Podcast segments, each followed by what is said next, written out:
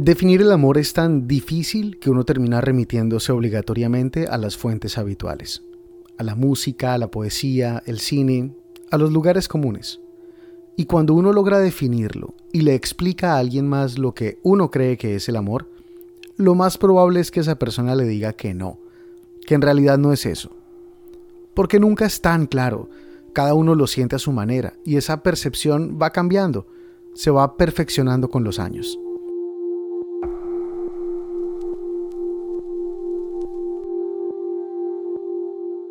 Mi pelea con Rafael, por ejemplo, es que como yo tengo hijos, veo algunas cosas con otros ojos.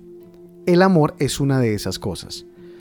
Y no es que las personas que no tienen hijos no puedan amar con la intensidad que amamos los que sí los tenemos, sino que los que tenemos hijos y creíamos haber estado enamorados en el pasado, sabemos que eso que creímos que era el amor, en realidad no era nada, ni se le acercaba. Y ese es un sentimiento con el que todos, con hijos o sin hijos, nos podemos identificar.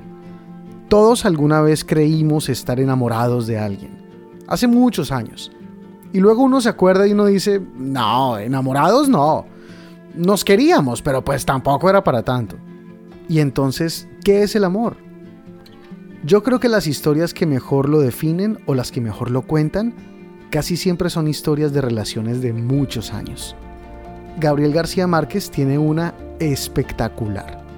La contó en el Congreso de la Lengua Española de Cartagena en 2007, ante presidentes, escritores, figuras mundiales, pero no con un talante de ganador de premio Nobel, sino con la ternura de quien cuenta una historia de amor, algo que le pasó a él con su esposa. Por fin, a principios de agosto de 1966, Mercedes y yo fuimos a la oficina de correos de la Ciudad de México para enviar a Buenos, Aires, la versión terminada de 100 años de soledad, un paquete de 590 cuartillas escritas a máquina, a doble espacio y en papel ordinario y dirigidas a Francisco Porrúa, director literario de la editorial sudamericana. El empleado del correo puso el paquete en la balanza, hizo sus cálculos mentales y dijo, son 82 pesos. Mercedes contó los billetes y las monedas sueltas que le, que le, quedaban en la cartera y se enfrentó a la realidad. Solo tenemos 53.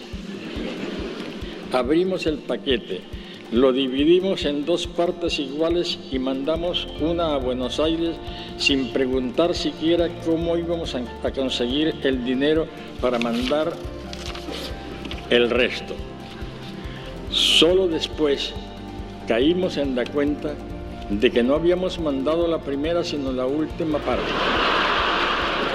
Pero antes de que consiguiéramos el dinero para mandarla, ya Paco Porrúa, nuestro hombre en la editorial suramericana, ansioso de leer la primera mitad del libro, nos anticipó dinero para que, para que pudiéramos enviarlo.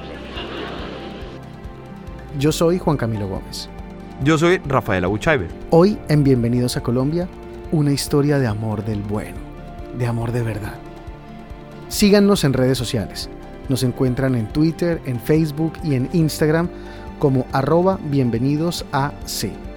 Si tienen alguna historia que quieran contar en este programa o si simplemente quieren contactarnos para lo que sea, nuestro correo es bienvenidos a col@gmail.com. Bienvenidos a Colombia suena en Actualidad Radio, Apple Podcast, Google Podcast, Spotify, Deezer, iHeartRadio y la mayoría de los servicios de podcast. Esto es Bienvenidos a Colombia.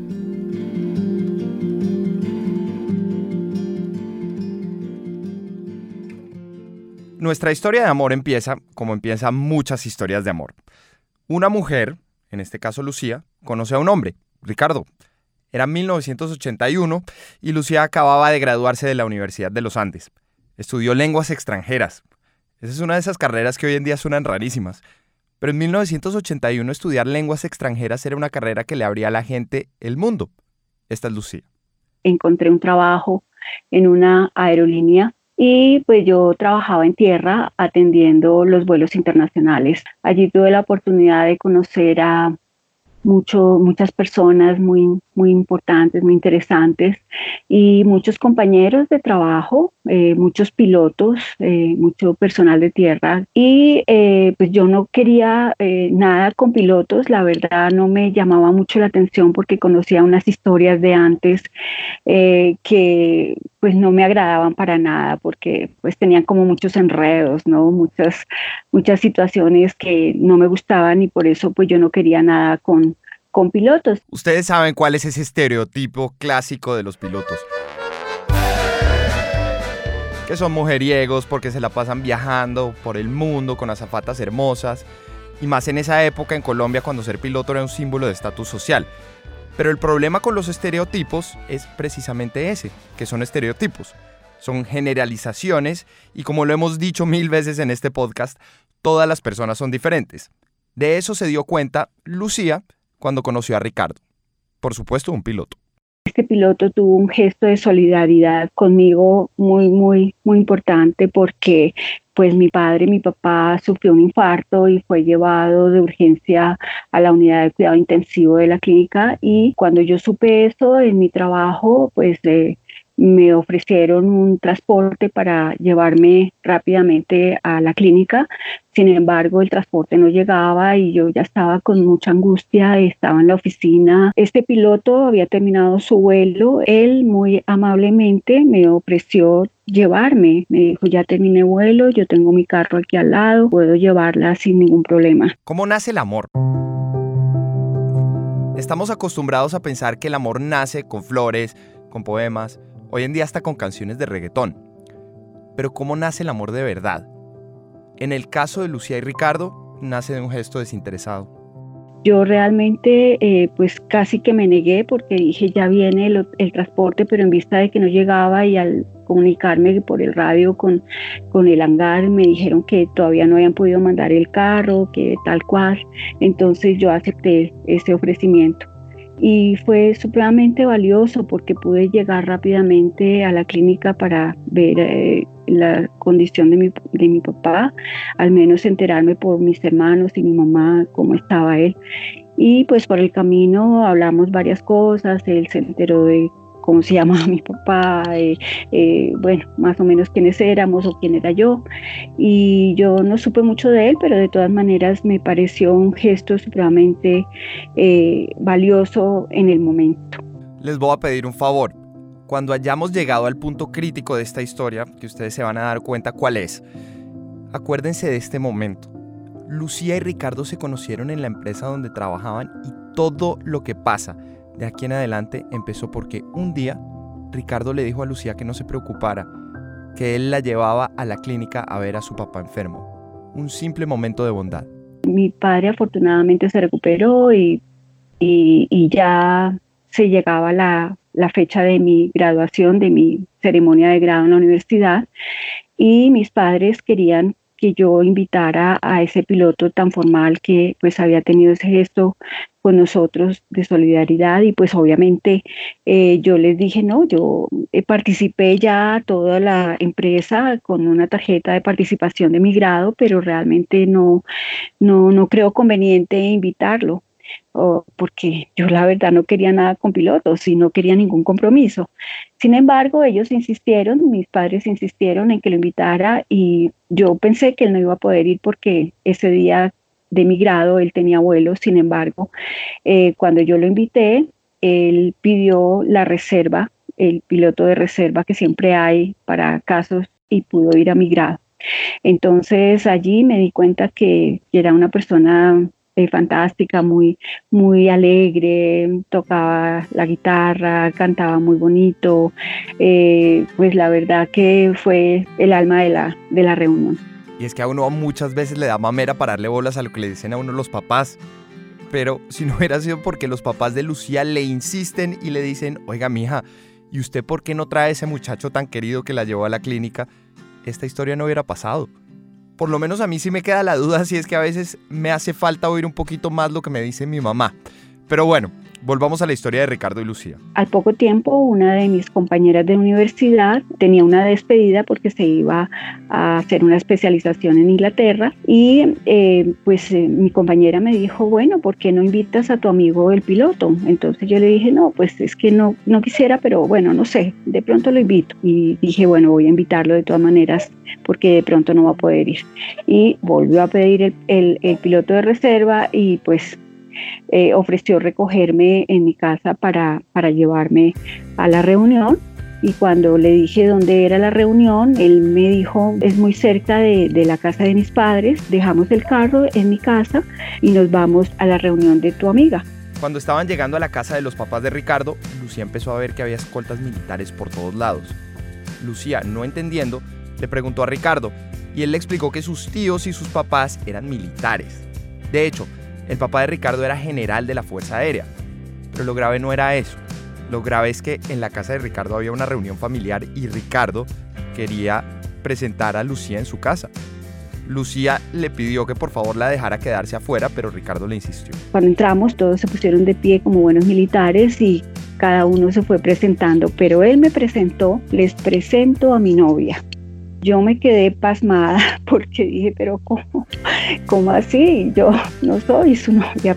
Una jugada bien arriesgada la de Ricardo, sobre todo porque cuando se sentaron a hablar con los papás de Ricardo, Lucía se dio cuenta que Ricardo ya les había contado de ella. O sea, ella ya era conocida en la casa. Entonces, cuando salieron para la despedida de la amiga de Lucía, Lucía le tuvo que decir algo. Le digo yo a él, bueno, pero ¿desde cuándo soy tu novia? Y entonces él dice, pues desde hoy. Y muestra tu mano porque esa mano está muy sola y vamos a la reunión de tu amiga. Yo me quedé muy, muy sorprendida, la verdad. Pero, pero pues me pareció algo muy simpático en medio de todo y en ese momento prácticamente conocí a toda su familia y bueno, fuimos a la reunión de mi amiga y fue una reunión maravillosa también donde eh, él también cantaba él tenía un sentido del humor maravilloso, inclusive él tenía una libretica pequeña donde tenía anotados una cantidad de chistes, así de que fue el centro de la fiesta, el alma de la fiesta, donde cantaba, eh, me miraba con una cara de enamorado, la verdad que, que eso me conquistó.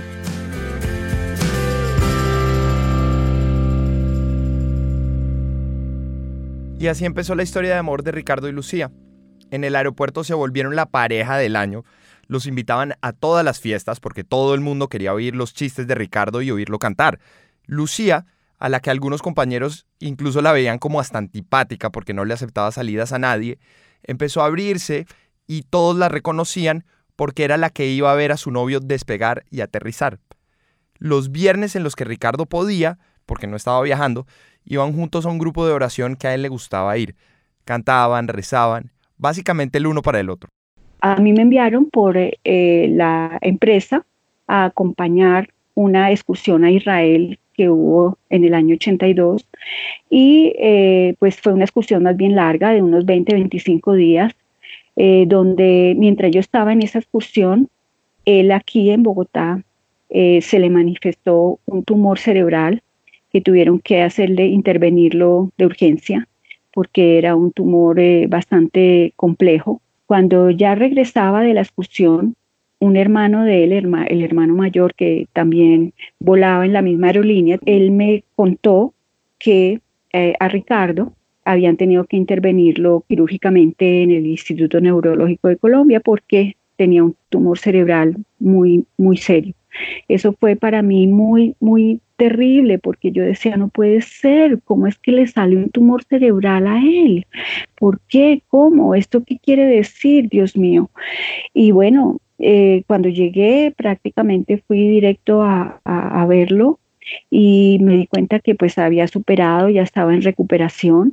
Ricardo duró un mes recuperándose de la cirugía, un mes en el que Lucía estuvo pendiente de él, en el que los dos incluso hablaron de casarse cuando pasara todo esto, y cuando Ricardo salió de la clínica, salió decidido a recuperarse y a volver a volar. Y lo logró. Después de un tiempo, Ricardo recuperó la licencia de vuelo y decidió que este era el momento para dar el paso siguiente con Lucía. Una pedida de mano de matrimonio eh, sui generis, diferente, en un grupo de oración. Y fue muy lindo. Y por supuesto el sacerdote dijo, ustedes están más que listos para contraer nupcias y con mucho gusto yo los caso. Y fue así como en enero de 1983 eh, nos casamos y pues todo fue dentro de lo más hermoso que nadie se pueda imaginar. Fue un matrimonio bellísimo. Eh, realmente todo era mucha armonía, mucha lealtad, mucha confianza, eh, mucho amor, definitivamente. El tema es que eso de y vivieron felices para siempre nunca es verdad, porque una historia de amor no se acaba con un matrimonio.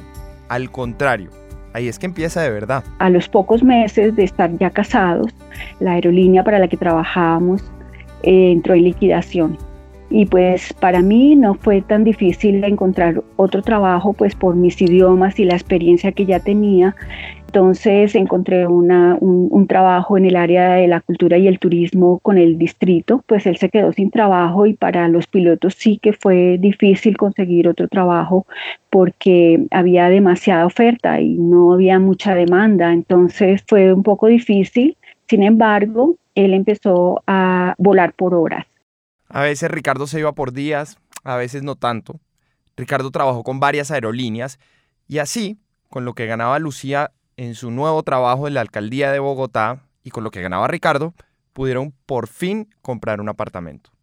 Y ya en vista de que bueno, había alguna estabilidad económica, entonces fue cuando pensamos en tener eh, nuestros hijitos. Y pues desafortunadamente yo tenía una deficiencia hormonal terrible que me vine a dar cuenta cuando eh, intentando quedar embarazada tuve una pérdida, el primer embarazo lo perdí y desafortunadamente pues esa, eso fue, nos llenó de mucha tristeza, pero gracias a ese gran amor mutuo y esa gran comprensión y ese, ese gran cariño y no sé, esa armonía que había entre nosotros, eh, pues nos permitió superar esa pérdida y al poco tiempo, afortunadamente, yo logré quedar embarazada nuevamente y fue así que en el año 87 nació nuestro primer hijo, Juan Pablo. Y después de Juan Pablo, un año después, exactamente, llegó Santiago. Estaba la familia completa. Lucía y Ricardo y sus dos peladitos estaban felices, las cosas iban bien. Y estuvieron bien por casi dos años, hasta que una noche...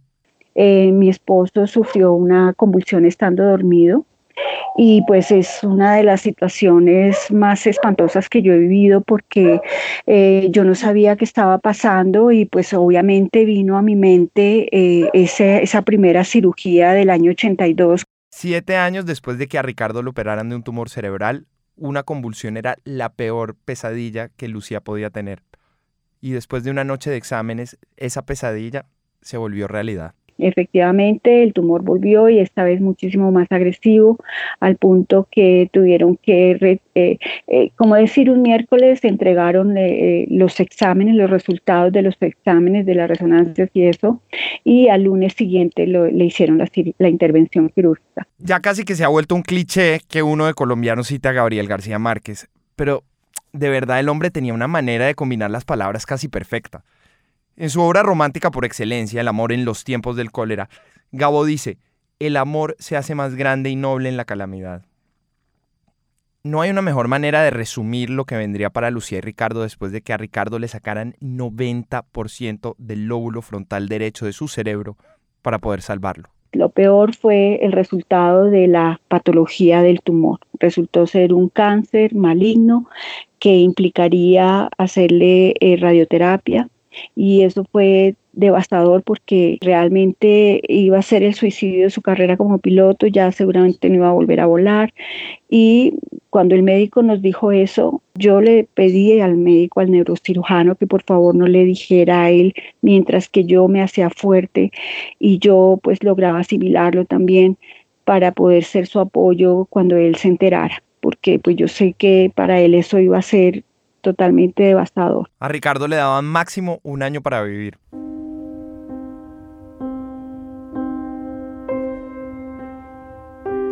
Y Lucía, con un niño de dos años y otro de ocho meses, estaba convencida de que tenía que estar ahí, con su amor y con su fe.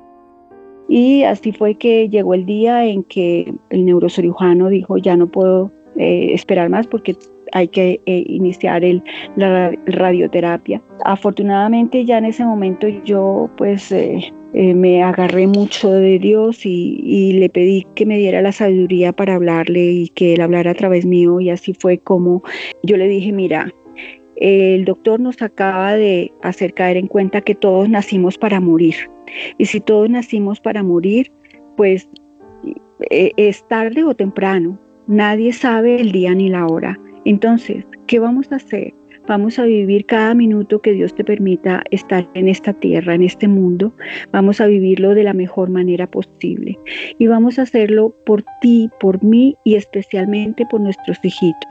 El tiempo que Mm, puedas estar en este mundo, que Dios permita que tú estés en este mundo, van a ser de puro amor, van a ser de la paz interior más grande que podamos tener para transmitírsela igualmente a los niños. Ellos, eh, el día de mañana yo no voy a permitir que que digan, eh, bueno, eh, ¿qué pasó con su papá? No, un derrotado tirado en una cama que no hizo nada por él mismo, no. Vamos a luchar y a luchar en el buen sentido de la palabra, con optimismo, con paz en el corazón. Cada minuto que podamos estar eh, juntos, pues lo vamos a aprovechar de la mejor manera posible. Y así fue que Ricardo y Lucía se enfrentaron a lo que les venía. Radioterapia, las complicaciones físicas que trae perder una parte tan grande del cerebro. Ricardo poco a poco perdió las facultades de su lado izquierdo, pero el amor fue más. Y Ricardo sobrepasó no solamente el año, sino los dos, los cinco, y todo gracias al amor dentro de su discapacidad eh, hacíamos la vida normal. Entonces íbamos a las reuniones eh, de la familia, por ejemplo, las navidades, los años nuevos. Yo siempre decía que sí, que íbamos y pues yo eh, metía en el carro la, la, silla de ruedas de Ricardo, más las sillitas del carro de los niños, llevaba las pañaleras, todos los implementos de Ricardo y nos íbamos a las reuniones tratando de de, pasarla lo mejor posible y pues todo el mundo haciendo, como quien dice, la fiesta lo más normal posible. De pronto lo más hermoso de la historia de Lucía y Ricardo es que no solamente era el amor que se tenían ellos como familia lo que los hizo salir adelante.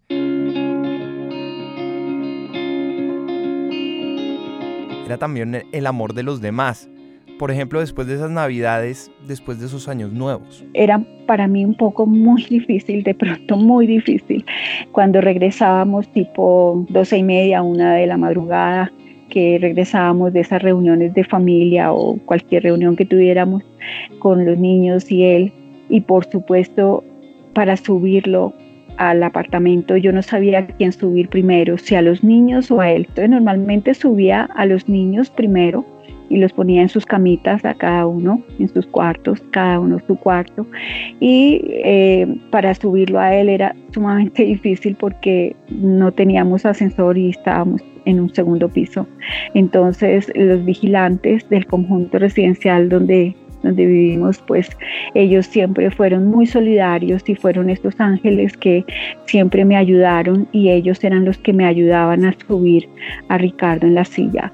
Y pues de verdad que ahí es donde yo me, me daba cuenta de cómo el apoyo de tantas personas que se cruzaron en nuestras vidas y empezando pues por la familia, porque realmente la familia nos apoyó en todo, nos ayudaba en todo, fueron muy solidarios, eh, muy amorosos todos querían ayudarnos con los niños, con, todo lo que más podían y la verdad, los padres de él fueron maravillosos, ellos siempre nos ayudaron en todo, siempre estuvieron pendientes. Y siguieron los años y Ricardo, a pesar de todas las dificultades, seguía adelante. Los médicos no entendían por qué él estaba pues aceptable a pesar de, semejante tumor tan agresivo, pero yo les decía a los médicos y eso lo testimonié muchas veces y es el mejor tratamiento para cualquier enfermedad definitivamente son las grandes dosis de amor. Y eso no, no solamente pues de, de, su familia cercana, de su núcleo familiar, sino de toda la familia y todas las personas que se atravesaban en, en, nuestro camino, la verdad fueron unas grandes bendiciones para nosotros. Todas las personas nos daban un gran amor, pero yo creo que era el amor que él irradiaba hacia sus hijitos, hacia mí, y ese amor que teníamos de familia, porque finalmente era un, una gran, un gran amor de familia. De ese amor testigos fueron por supuesto Juan Pablo y Santiago. Esos dos chiquitines por los que Ricardo y Lucía dijeron vamos a seguir adelante, sin importar esa dificultad tan grande que es un cáncer de cerebro. Santiago, hoy un músico casado, tiene claros esos momentos en los que la enfermedad de Ricardo lo acercaba mucho más a su papá. Cuando yo era niño, prácticamente casi, pues sí, bebé, es como él era muy quieto con su condición de discapacidad a mí me encantaba por las noches recostarme sobre sus piernas, poner una almohada y como él se quedaba quieto, yo me ponía a, tomar tetero. y para mí pues esa era como la felicidad porque sí, ahí, así era que yo me, me quedaba dormido. y Juan Pablo, hoy publicista, recuerda que fue su papá, a pesar de todas las dificultades, el que le enseñó a hacer cosas que cualquier niño aprende de un papá me alcanzó a, enseñar cosas como afeitarse ya más grande, eh, a tocar guitarra, me enseñó, bueno, la verdad que para mí fue como una bendición porque lo tenía como un maestro aquí prácticamente todo el tiempo y, no solamente enseñándonos cosas, sino pues una forma de afrontar la vida, que era no, no derrotarse ante la enfermedad y ante las dificultades. Él siempre se demostró muy, muy guerrero, muy luchador por la vida y pues fue como un milagro, la verdad, eh, de la vida haberlo tenido hasta, el, hasta el último día. En 2016, casi 30 años después de su diagnóstico, después de que los médicos le dijeran que tenía un año de vida, Ricardo empezó a empeorar. Pero Lucía entendía que después de tantos años de esfuerzo, de felicidades, de tristezas, de amor, de dolor, era hora de que esta historia de amor llegara a su fin. Entonces eh, ya la, yo le hablaba a él todo, haciendo todas las remembranzas, eh, hablándole de todo lo, que había pasado, lindo, eh, hablándole de los chicos, de todos sus logros, de todas las cosas que bonitas que ellos hacían, le ponía su música favorita, pero pues así que la pudiera escuchar. Y también ya cuando empecé a ver que él estaba tan mal que ya no había forma de recuperarlo, entonces yo le decía, mira, tú ya cumpliste con tu misión en este mundo. Yo creo que ya puedes de, deshacerte de ese cuerpo enfermo y trascender, trascender a, donde tú te puedas sentir eh, bien. Ya tú mereces descansar. Entonces, la verdad que yo pienso que eso era importante porque yo creo que ese gran amor de Él por nosotros lo ataba de alguna manera al mundo, a la vida. Entonces, eh, ya en esas condiciones realmente era injusto que Él siguiera sufriendo tanto y ya Él merecía descansar. Ricardo murió el 15 de junio de 2016. Santiago se casó y vive en Buenos Aires y Juan Pablo vive hoy con Lucía, y tienen una relación espectacular.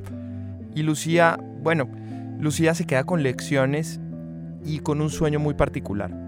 Entonces, ¿qué saco yo de enseñanza de todo esto? Yo pienso que eh, hay una palabra que a mí me gusta muchísimo y es la resiliencia. ¿Y qué es la resiliencia? Pues simplemente afrontar las adversidades ante pues todas las situaciones difíciles y que uno no puede cambiar. Hay cosas que uno no puede cambiar, que se salen de las manos. Entonces, ¿qué hacemos? Enfrentar todo esto con mucha paz en el corazón, afrontarlo con, con amor.